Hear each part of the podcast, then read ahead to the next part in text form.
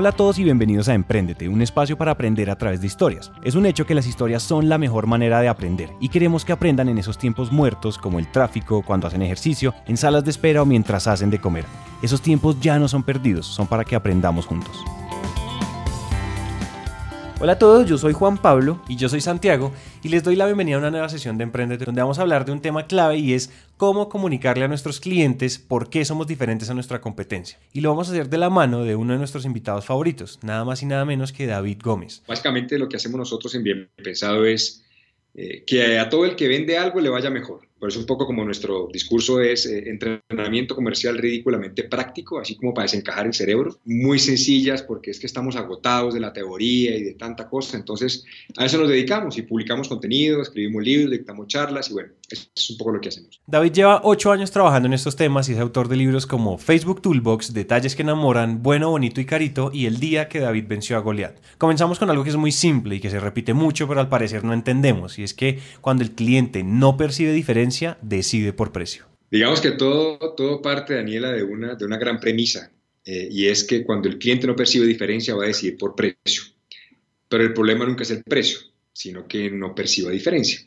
Y para la gran mayoría de compañías siempre el precio es la obsesión. Y siempre cuando uno tiene un cliente que le dice, oiga, este está muy caro, el otro me da lo mismo y más barato, ahí uno queda pálido, ¿no? Entonces uno ahí es donde con toda su energía, su entrenamiento, capacidad en ventas, eh, recuerda todo lo que le enseñaron, uno frente al cliente le dice, espere, llamo al jefe a ver qué descuento le consigo, ¿no? Y, y esa es una tristeza, porque es como que no es capaz uno de defender lo que vende. La gente cree que una forma de atraer clientes es bajar el precio.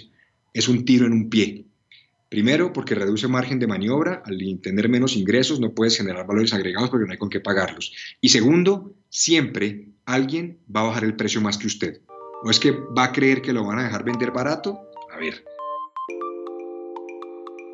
Si yo decido competir únicamente por precio, eventualmente me voy a morir porque siempre un día alguien va a encontrar la manera de entregar lo mismo más barato. Para empezar, el error más común que cometemos es decir que mi diferencial radica solamente en las bondades de mi producto.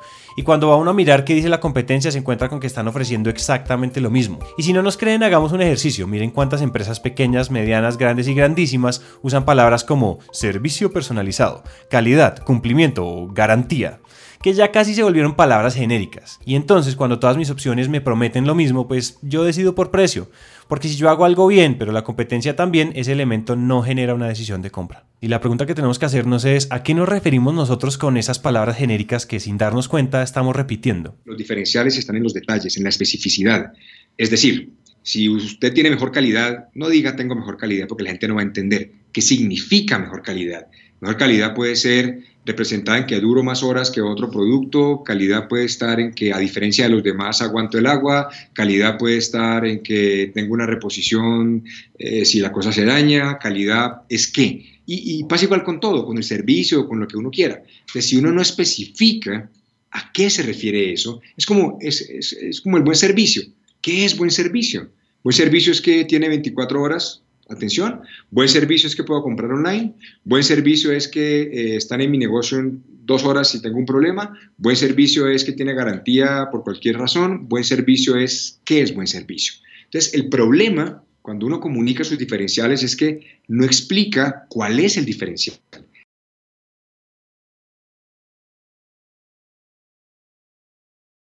Tenemos que decir, yo resuelvo esto mejor que el resto por esto, esto y esto.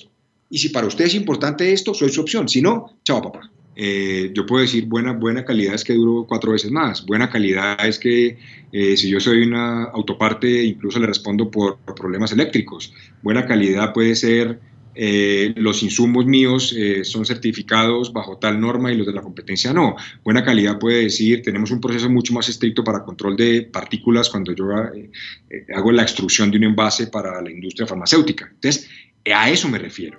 Pero es que decir tengo calidad es una cosa ridícula. O sea, ridículo. No, en serio, todo el mundo dice lo mismo y no significa nada, no aguanta más, eso no va más. No va más. Como consumidores estamos cansados de lo mismo y por eso la mayoría de las cosas que decimos y prometemos no llaman la atención. Y aquí hay algo claro y es que el problema no es necesariamente que todos somos iguales. El problema más común es que todos, aunque seamos diferentes, comunicamos exactamente lo mismo. Es decir, posiblemente no somos tan genéricos como sonamos. Primero es, eh, escoja algunos de sus clientes, de los buenos clientes, no de los que le piden descuento todo el día, esos revíselos de los buenos clientes que aprecian lo que usted vende y, pregúnteles, venga, ¿usted por qué nos compra a nosotros? Pregúntele qué nos diferencia a los demás. O sea, usted que ha comprado otros productos o ha trabajado con otras compañías o ha eh, contratado otros servicios, ¿por qué trabaja con nosotros? ¿Qué tenemos de diferente? Pregúntele, ¿hay algo que usted considere que nadie hace pero que debería hacerse? Y con estas respuestas que le dé la gente, sus clientes, los que le están pagando ya, busque elementos comunes, que es el tercer paso. A veces uno se desgasta mucho comunicando cosas súper elaboradas, cuando la gente realmente lo que más aprecia es que usted le responde rápido. Entonces, si ese es el punto de, diferenciación, hay que capitalizar eso. Pueden ser cosas muy sencillas vinculadas al servicio, a tiempos de respuesta o al modelo de atención que uno tenga con los clientes. La respuesta, como siempre, está observando a mis clientes y conversando con ellos. Ahora, hay algo que nos preguntan mucho y es que cuando hablamos de diferenciales no necesariamente hablamos de productos diferentes. A veces la innovación y la propuesta de valor no radica en reinventarme completamente mi producto. Un hotel es un hotel y todos venden alojamiento y una pizzería es una pizzería y todos venden pizza. A veces entonces el diferencial está en todo lo que ocurre alrededor. Es como un odontólogo.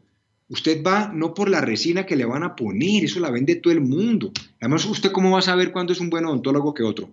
Un año y medio después cuando le digan, uy, ¿quién le hizo eso, hermano? pues se jodió, ya que usted va al odontólogo por la experiencia, porque lo atienden bien, porque le cumplen las citas, porque además el trato es, es chévere, porque la experiencia es bonita. Entonces, el tema de fondo es, si usted vende lo mismo que el resto, tenga clarísimo que la diferencia no está en lo que vende. Un ejemplo más patente, digamos, mucho más evidente. Un concesionario de automóviles o de motocicletas, lo que quiera. La misma marca. Todos venden la misma marca del mismo vehículo con los mismos elementos, las mismas características, mismas cosas. ¿Por qué habría de comprar usted y no a otro? Si es el mismo carro, de la misma marca, y usted cuesta más, porque usted.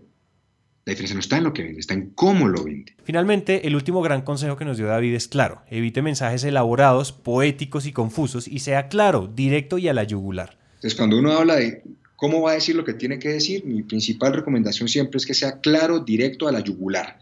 O sea, cero rodeos, cero, cero genérico. Porque es que la gente, es chistoso, cuando están pensando qué decir de lo que van a vender, miran todos los beneficios y tratan de conjugarlos todos en una sola frase, por lo que la frase termina no diciendo nada para que encaje todo.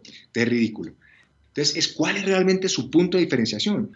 Sin hablar de marcas, abran, abran la revista de Avianca o cualquiera, y van a ver todos los proyectos inmobiliarios, ¿sí o no? Cartagena, Santa Marta, no sé qué. Mire lo que dice cada uno de ellos.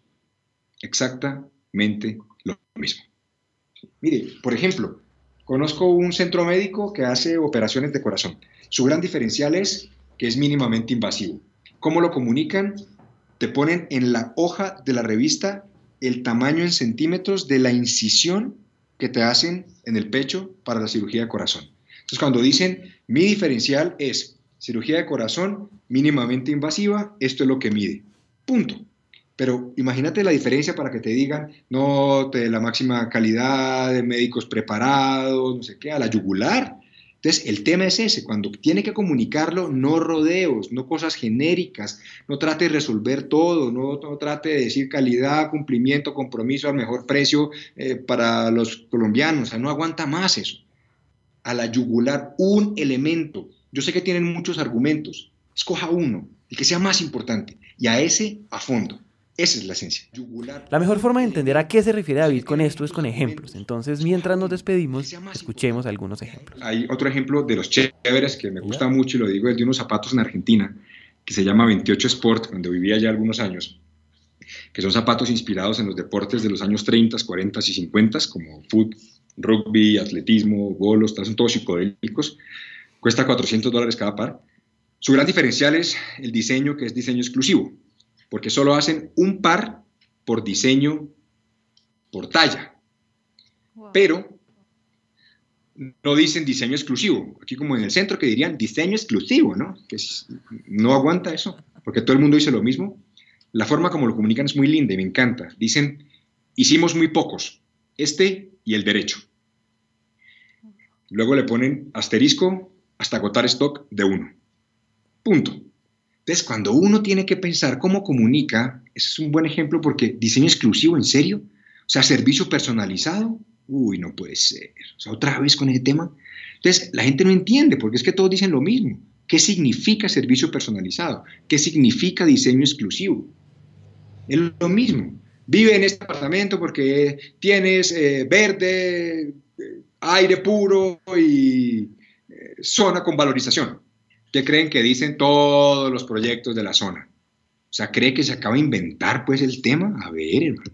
Entonces, lo que digo es, creemos que porque lo que todo el mundo dice es lo que se ha hecho siempre, es lo que la gente dice, ay, sí, menos mal usted me dijo eso. Nadie más me lo había dicho. Vaya a ver cómo es la cosa. O esta empresa de finca raíz que me encanta en Estados Unidos, que se comunican así, compramos casas feas. WeBuyUglyHouses.com. ¿Y qué hacen? Compran casas feas, las remodelan y las venden. Pero usted vaya a ver cómo uno pues acá comunicaría esa carajada. No, se imagínese la valla pues en la autopista, ¿no? Compramos tu inmueble al mejor precio del mercado. Ven y danos el gusto de atenderte. 25 años sirviendo a los colombianos, atendido por su propietario Sigaud. Bueno, y luego uno se queja que la policía no funciona, es que es criminal, es criminal. ¿En serio? la policía del mercadeo. Pues. No, no, entonces cuando le dicen compramos casas feas, dice, ay, muestre a ver. Diga, pueden creer que además son tan coherentes que me encantan, es que tienen anualmente el concurso de la casa más fea. No se aprende. Y hay gente que, se, que además se inscribe, digo, no se aprende. siempre hay mercado para todo, hay mucho ocioso, siempre. Pero a eso me refiero a que, a que no más retórica, no más frases trilladas, no más cosas que no tienen significado. Rompamos un poco el tema, usar más adjetivos, arriesgarse un poco más a decir, hermano, escoja una cosa y comuníquela directo, punto. Pero esa vaina puede que es que yo no quiero desagradar a nadie porque qué tal que la gente piense no sé qué, porque no le gusta no es su cliente y chao. Cuando yo digo bien pensado es ridículamente práctico. Y, usted, y a usted le da, le da pena que seamos ridículos, no somos para usted. Adiós, papá. A generar valor a otro lado. Hasta aquí llega la sesión de hoy. Muchas gracias a todos por quedarse hasta el final y a David por compartir todo lo que sabe. Realmente esperamos estarles dando herramientas puntuales para acompañarles en su camino como emprendedor. Cualquier cosa ya saben que estamos a su disposición.